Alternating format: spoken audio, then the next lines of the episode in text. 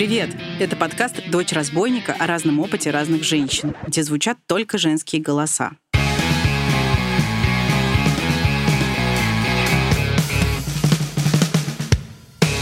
Подкаст мы делаем в студии «Амурские волны». Его придумала я, меня зовут Настя Красильникова. Я журналистка и феминистка. Вы можете знать меня по телеграм-каналам «Дочь разбойника» или «Вашу мать». Одна из задач, которую я ставила перед собой, когда придумывала этот подкаст, делать видимой деятельность разных женщин, рассказывать вам и себе о том, что вокруг нас много фантастических дел совершается именно женщинами. Сегодня вы познакомитесь с ВИЧ-активисткой и журналисткой Ритой Логиновой. Возможно, вы ее уже видели, например, э, в фильме «Дудя. ВИЧ в России». Рита расскажет о том, как родила ребенка от ВИЧ-положительного партнера, что такое ВИЧ-активизм и почему она вообще им занимается, раскрошит в пух и прах несколько живучих мифов о ВИЧ и наверняка влюбит вас в себя. Я никогда не виделась с Ритой живую, потому что она живет в Новосибирске, а я в Москве. И я все равно влюблена, потому что Рита — человек исключительных талантов с огромным сердцем и, как она сама говорит, горящей жопой.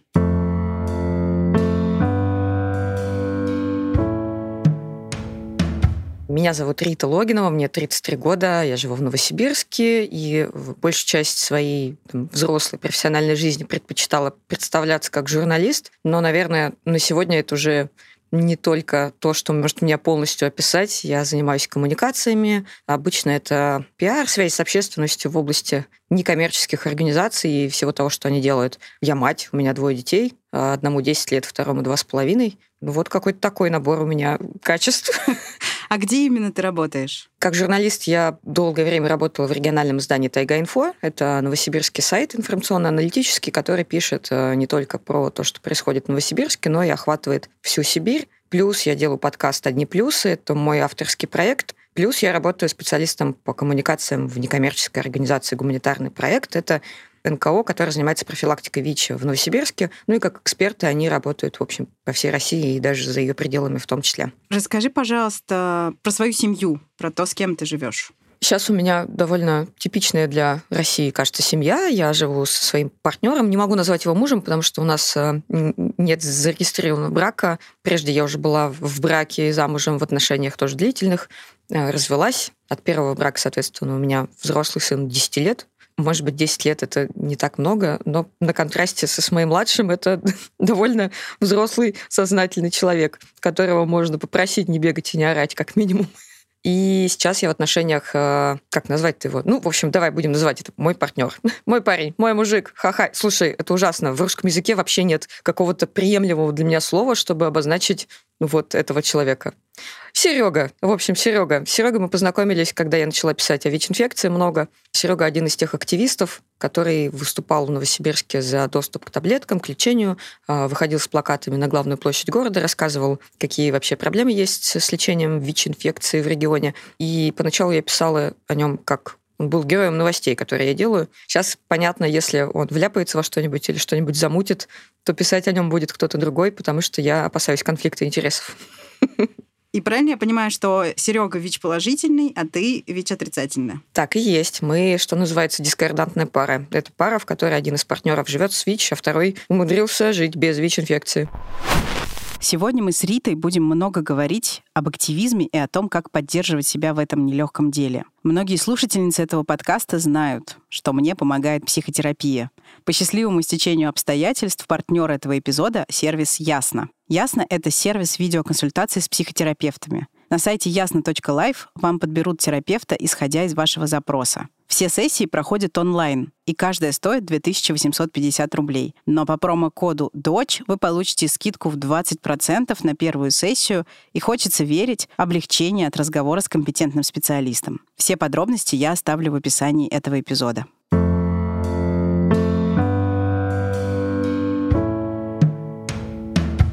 Были ли у тебя какие-то опасения, когда ты с Сережей познакомилась, прежде чем вступать с ним в отношения? Прежде чем мы съехались, начали заниматься сексом с Сережей, начали планировать ребенка, ну и, в общем, как-то все это подзакрутилось. Я думаю, что если бы во мне уже не было столько информации о ВИЧ-инфекции, которая там за предыдущие месяцы или там годы была усвоена в ходе работы над темой, я мало отличалась от какого-то стереотипного, наверное, представления о том, как должна себя повести женщина, узнав, что ее потенциальный партнер или нынешний партнер ВИЧ положительный. Скорее всего, ну, дай бог, хватило бы мне внутренней рефлексии, я бы про это как-то подумала, что-то еще поизучала, но вероятность того, что я бы свернула отношения на старте, мне кажется, была бы довольно высока. Но так вышло, что перед тем, как мы с Сережей замутили, я уже довольно много знала. И у меня не было ну, вот того большого массива опасений, страхов, предвзятости, которым мог бы быть. Был, да, если уж по чесноку, да, момент, когда мы там отказывались от презерватива, допустим, чтобы завести ребенка. И я не могу сказать, что этот шаг был для меня совсем, ну, совсем простым. Я mm-hmm. что-то там думала, что-то там сомневалась. И пришлось отрефлексировать в том числе, что, come on, Рита, ты ну, сама в курсе о концепции вполне себе научной, научно доказанной, неопределяемой, значит, не передающей. Если человек с ВИЧ-инфекцией лечится, он принимает э, антиретровирусную терапию, и у него долгое время тестами не обнаруживается вирусная нагрузка, то есть это не значит, что ВИЧ вообще его покинул, это значит, что количество вируса в организме настолько мало, что тест-система его не видит. Так вот, если вирусная нагрузка не определяется, то даже при незащищенном сексе партнеру человек ВИЧ-позитивный не может передать ВИЧ-инфекцию. Именно это залог того, что можно ну, делать детей обычным человеческим способом, не прибегая к вспомогательным репродуктивным технологиям. И я довольно много рассказываю в своих там социальных сетях, в бложиках и всем таком, что я вот в дискордантной паре, что у меня ВИЧ-положительный партнер, и в связи с этим ко мне часто э, в личку стучатся женщины в похожей ситуации, только что узнавшие или уже какое-то время знающие о таком статусе партнера, с вопросами, что делать, как быть. Когда вышел фильм «Дудя», в котором мы с Сережей снялись, я думала, честно говоря, что он снимет раз и навсегда у очень большого количества людей вообще все вопросики но это не так. До сих пор люди спрашивают, пишут, не все это смотрели.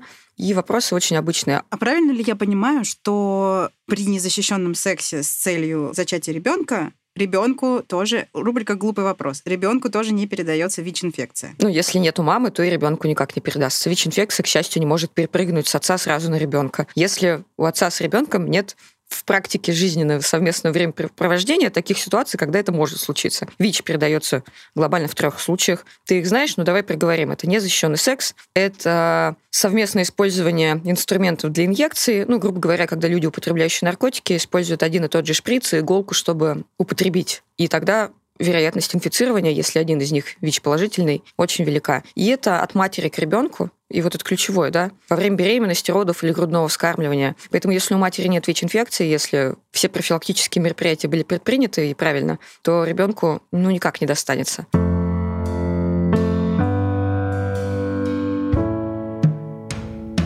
Давай классический стандартный день ВИЧ-активист. Классический день ВИЧ-активистки.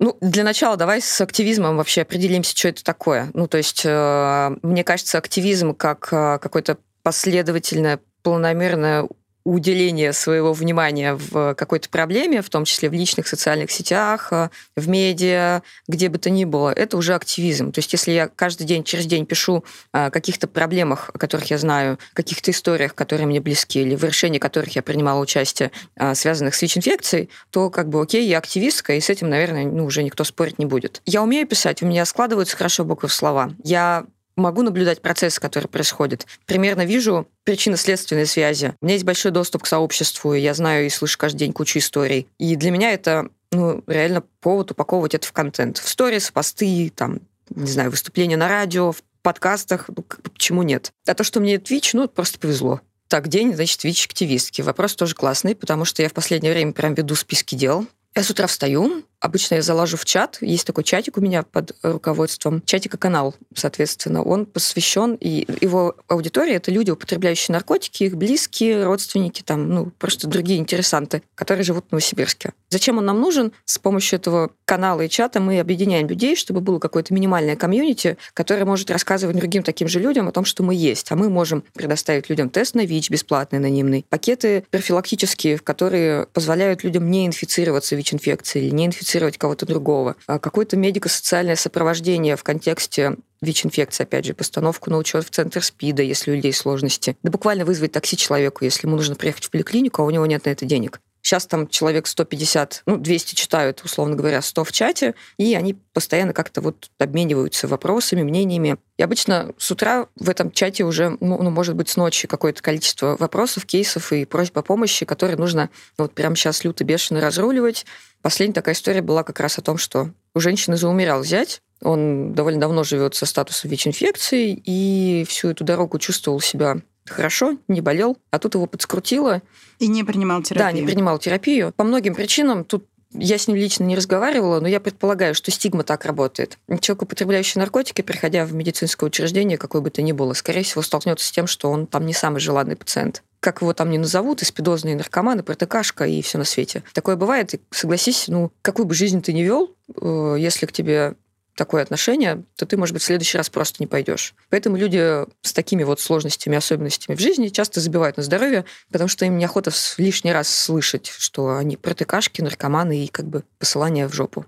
Плюс ко всему ВИЧ как э, заболевание, оно же может очень долго себя никак не проявлять. То есть ты действительно можешь жить несколько лет, даже 10, если повезло.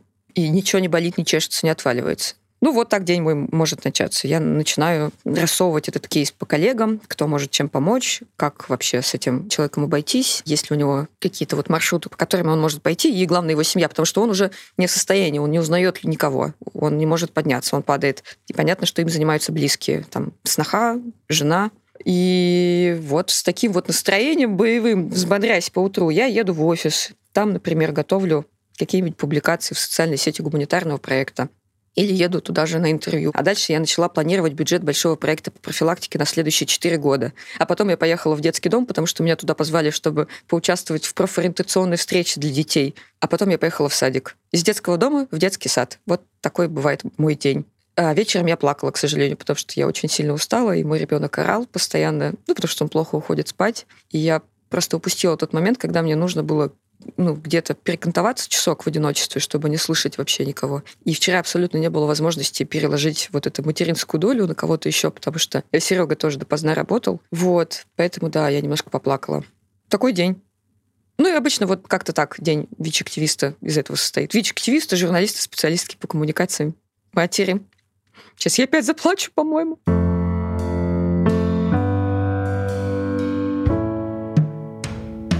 Скажи, пожалуйста, все-таки продолжая про активизм, можем ли мы в, в классическом смысле считать это работой? Или это все-таки что-то, что ты делаешь, чтобы мир стал лучше? В моем случае это, конечно, очень сильно на стыке всего того, чем я занимаюсь за деньги. Но я искренне уверена, что если есть экспертиза в каком-то вопросе и желание делиться знанием, опытом, эмоциями в этой теме выходит за рамки оплачиваемого труда, то делать это нужно, можно, и слава богу. И обратная история. Чем больше ты берешь на себя активистского труда, тем выше вероятность того, что рано или поздно твоя экспертиза будет кем-то оплачена.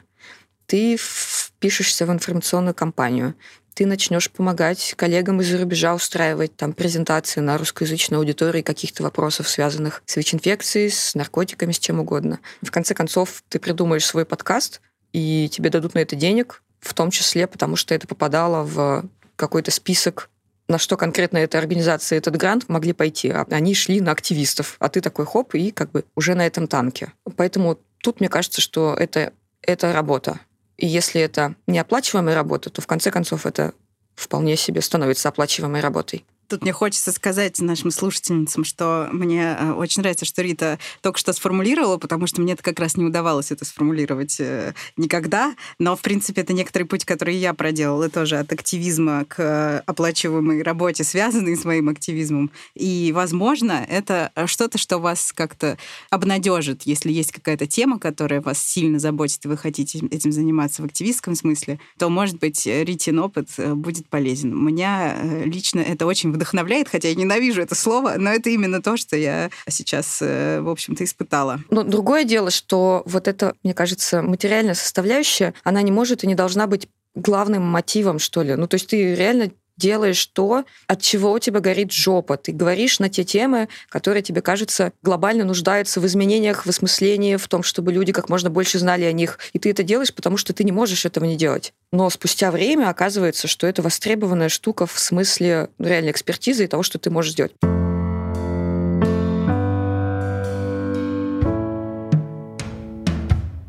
Этот эпизод выходит при поддержке сервиса «Ясно». «Ясно» — это сервис подбора и видеоконсультации с психотерапевтом. На сайте, ссылку на который я оставлю в описании этого эпизода, вам подберут специалиста, исходя из вашего запроса. А еще ясно, это очень удобно. Сессии длятся 50 минут и проходят всегда онлайн, поэтому работать с терапевтом можно из любого места. Сессия стоит 2850 рублей. Помимо прочего, мне нравится серьезный подход к подбору психотерапевтов, которые практикуют в Ясно. Все психологи имеют высшее профильное образование, опыт консультирования не меньше трех лет и рекомендации от кого-либо из признанных членов профессионального сообщества. По промокоду «ДОЧ» вы получите скидку 20% на первую консультацию. Ссылку на сайт Ясно и промокод вы найдете в описании этого эпизода.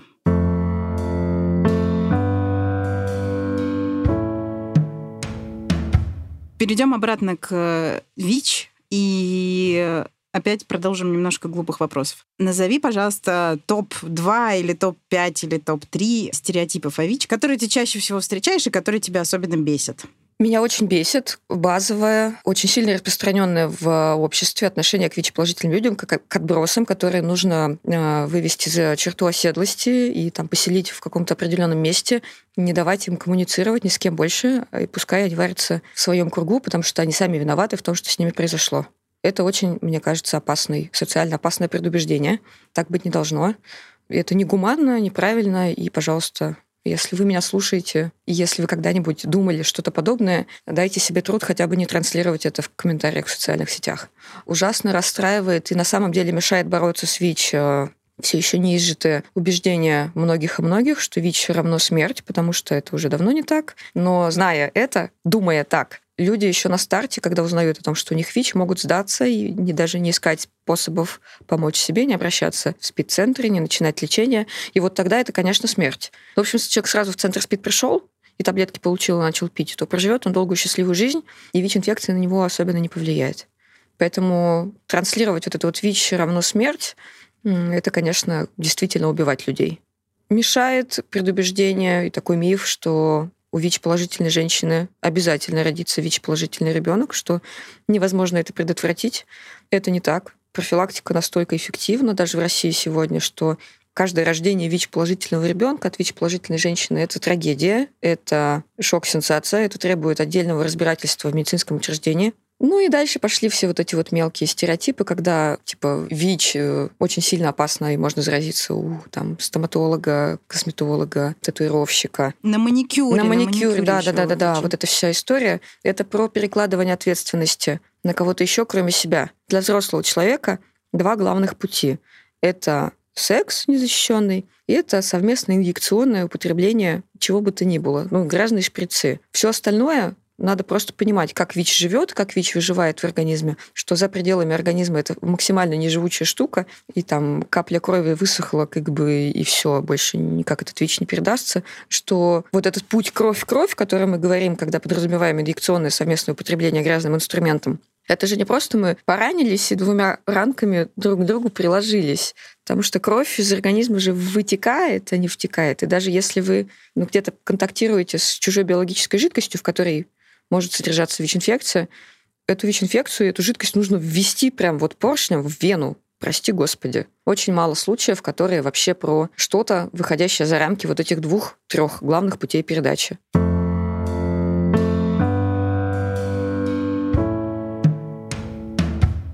Скажи, пожалуйста, возвращаясь к тебе, что в твоей борьбе тебя истощает, а что в ней толкает тебя вперед? Буквально в начале этой недели был день, когда я узнала о трех смертях. Умерла сестра одной из моих клиенток и знакомых, ну, наших клиенток, ВИЧ-положительных. Сестра-то без статуса была, но в сущности это был один из немногих близких для этой женщины людей, который во многом помогал ей жить. И она просто просила занять ей на похороны. Я там как-то, в общем, еще повыясняла, что произошло.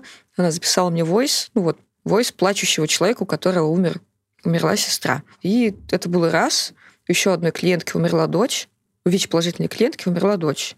Она была отрицательной, и там тоже какая-то настолько нелепая, как мне кажется, смерть, что ну, у меня вот я лысая сейчас, но у меня волосы на голове зашевелились. А умер еще один клиент, которого вели мои коллеги от туберкулеза. Ну, короче, это осложнения, связанные с нелеченной ВИЧ-инфекцией. И подряд три смерти. А один не умер. Ну, один выжил, выкарабкался. Вот сейчас там положим его в больницу, может быть. И что-то у меня к вечеру прям ух. Я все время про себя думаю, что я довольно крепкий человек, что я не плаксивый, что ну, я сама, во-первых, выбрала этот путь работы с э, довольно чувствительными темами, с людьми, которые попали в жизненные ситуации, которых никому не пожелаешь. И что как бы, ну, я в норме в основном. Но вот когда так наслаивается, я, ну, оказываюсь не в норме. И я вижу, как тяжело моим коллегам, которые тоже этим занимаются. И я не знаю, честно говоря, чем помочь. Рационально понимаешь, что это такая тема и такая работа, в которой ну, часто и много умирают люди. Или страдают как-то иначе. Вот. А, рационально с этим можно как-то жить. Рационально, когда уже устаешь, ну, типа, блин. Я в этом плане пытаюсь настаивать на том, что нам всем, кто работает в редакциях со сложными темами, кто работает в некоммерческих организациях, очень сильно нужна супервизия и какая-то иная ментальная поддержка, которая обязательно должна быть заложена в бюджетах этих организаций да хотя бы оплачивать психотерапевта тем людям, которые больше всех везут на себе вот этого трэша. Потому что иначе, конечно, выгорание, и мы теряем хороших специалистов, которые были абсолютно на своем месте. Э, мне это не нравится. Я бы не хотела ни для себя такой судьбы, ни для всех тех людей, с которыми я рядом работаю и которые делают классные дела. Что поддерживает? Ну, вот это известное утро в газете, вечером в куплете, или наоборот, утром в куплете, вечером в газете, когда после публикации реально что-то меняется. А, например, когда я начинала писать об эпидемии ВИЧ Новосибирской области, а, я была в центре СПИДа, это было какое-то очень мизерное здание на отшибе города, куда выстраивались адские очереди. Спустя четыре года это уже совсем другой калинкор, это здание в центре города с двумя этажами. Ну, то есть вот изменения на лицо. После не значит следствие, но я думаю, что в том числе активистский труд, труд некоммерческих организаций, труд журналистов, вся наша работа эти бесконечные новости и тексты, в том числе вложили лепту в эти изменения. Типа я была тем человеком, который проводил, допустим, информационную кампанию, направленных на людей, знающих о своем ВИЧ-статусе, но не принимающих терапию. И вот удовлетворение от того, что ты по статистике видишь, да, у тебя до кампании был такой объем людей, обратившихся за помощью, а после кампании другой объем, в два раза выросший. Но я, конечно, это повод для того, чтобы самой себе по голове погладить. Ну и всех тех, кто работал вместе с тобой. И больше всего мне нравятся скрины из личных переписок с клиентами, которые консультанты ну, иногда скидывают просто, чтобы поделиться там, вау-вау, у нас получилось. Когда человек начинает прием терапии, когда он долгое время сопротивлялся, а теперь начал пить таблетки, и он не умрет. Ну, конечно, это круто. Это прям мотивирует, да. Но больше всего меня, как журналиста, мотивирует, когда выходит текст целых полчаса. Потом я снова скатываюсь в какие-то другие поиски. Ну или выходит подкаст. И, конечно, меня мотивирует, когда мне рассказывают, какая я классная. Не могу без социальных поглаживаний жить. Я расплакалась, пока ты сейчас отвечал. Назови, пожалуйста, свои проекты и тексты, которыми ты гордишься. Я очень горжусь подкастом «Одни плюсы», потому что я к нему долго шла. Тут история про то вообще, как я ну, про придумала делать подкаст. Я родила, и у меня перестало хватать времени на чтение лонгридов, классных текстов, потому что я большую часть времени, ну, ту часть времени, которую я не фигачила сама, свои какие-то проекты, социальные сети, что-то еще, ну, то есть рабочие, я была матерью, и я не, ну, не могла читать. У меня супер гиперактивный ребенок. High need baby. Блин, если я перестану за ним смотреть, он сломает ногу, упадет в колодец или что-нибудь еще. И так, в общем, кажется, было более-менее всегда с тех пор, как он начал передвигаться. Не, не ходить, а именно переворачиваться, зараза, на живот. Но я могла слушать. И за рулем я тоже не могу читать, но я могу слушать. Я начала слушать тогда еще подкастов на русском языке, которые меня устраивали по качеству, было не очень много, но какие-то уже были. Начала слушать и поняла, что про ВИЧ ничего нету. Какие-то единичные выпуски, не очень интересные, не про сторителлинг совсем не видно людей с ВИЧ-инфекцией во всем этом пространстве подкастинга русского. И я очень хотела, чтобы кто-нибудь сделал это, а никто не сделал. Пришлось сделать самой. Было очень страшно, потому что я никогда в жизни не работала со звуком. И да, я этим я горжусь, потому что удается дать голос тем людям, к которым традиционно очень плохо относятся. А в голосе это оказываются очень классные ребята с очень понятной жизненной позицией, с очень невероятно радующими меня ценностями, которые я рада разделить.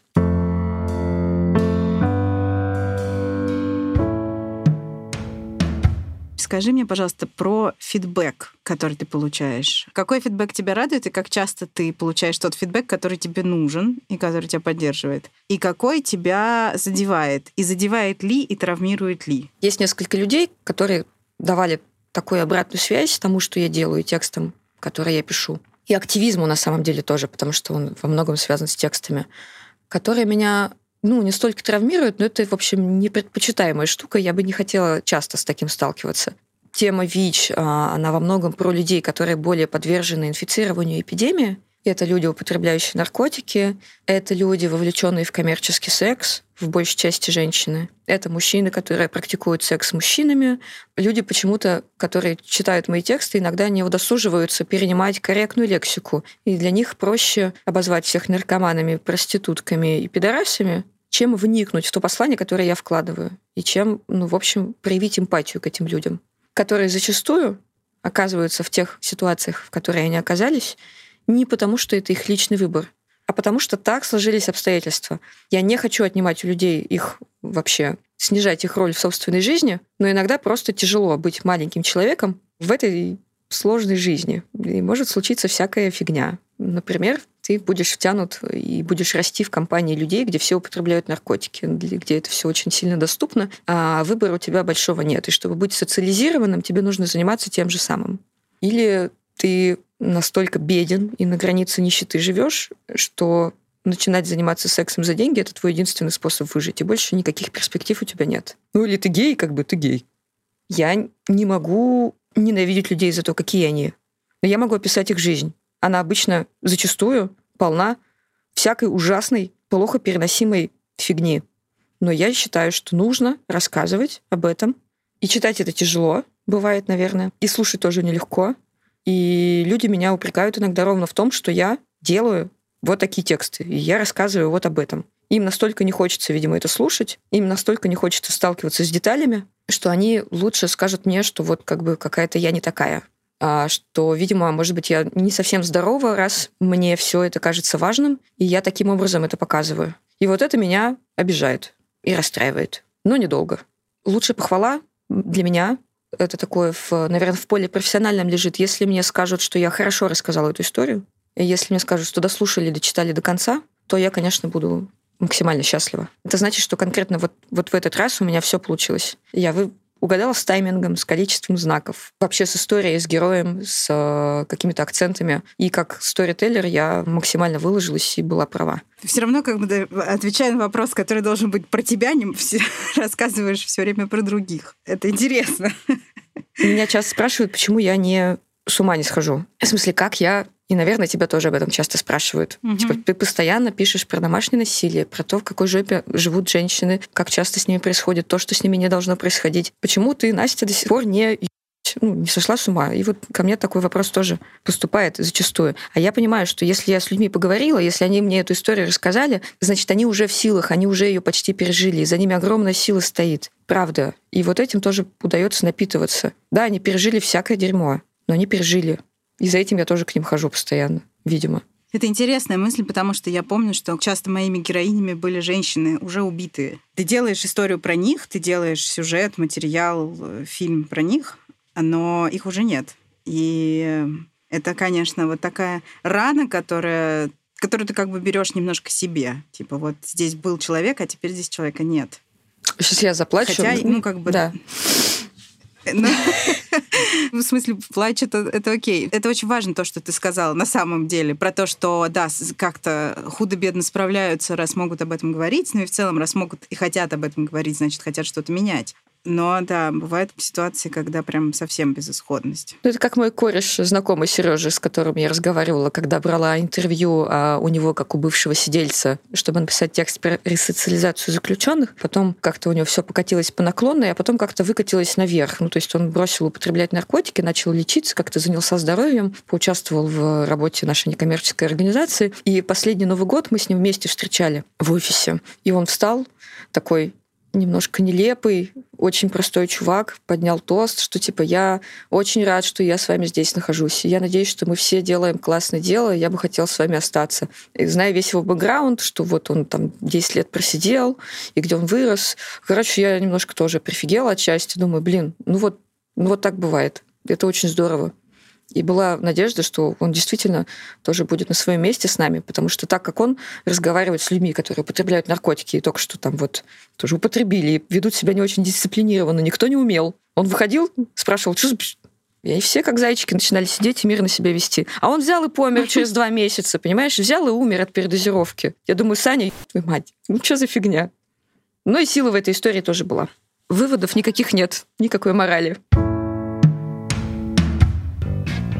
В начале этого эпизода я признавалась Рите в любви. А в конце хочу сказать, что деятельность таких женщин, как Рита Логинова, поддерживает мою веру в людей. Ссылку на подкаст Риты я оставлю в описании этого эпизода. И там же в описании все подробности про партнера дочери разбойника. Сервис видеоконсультаций с психотерапевтом «Ясно». Спасибо вам большое за то, что послушали этот выпуск. Я надеюсь, что вы узнали что-то полезное, растрогались или слегка влюбились. Чтобы подкаст продолжал выходить, пожалуйста, поставьте ему оценку прямо сейчас в том приложении, в котором вы слушаете подкасты. А если есть силы, напишите комментарий и расскажите о нем подругам, родственницам и знакомым. Меня зовут Настя Красильникова. Этот подкаст вместе со мной в студии «Амурские волны» делают исполнительные продюсеры Женя Павлова и Аня Шинкарецкая. Музыку написал композитор Алексей Воробьев, а обложку нарисовала художница Руслана Мерзалиева. До встречи через неделю. thank you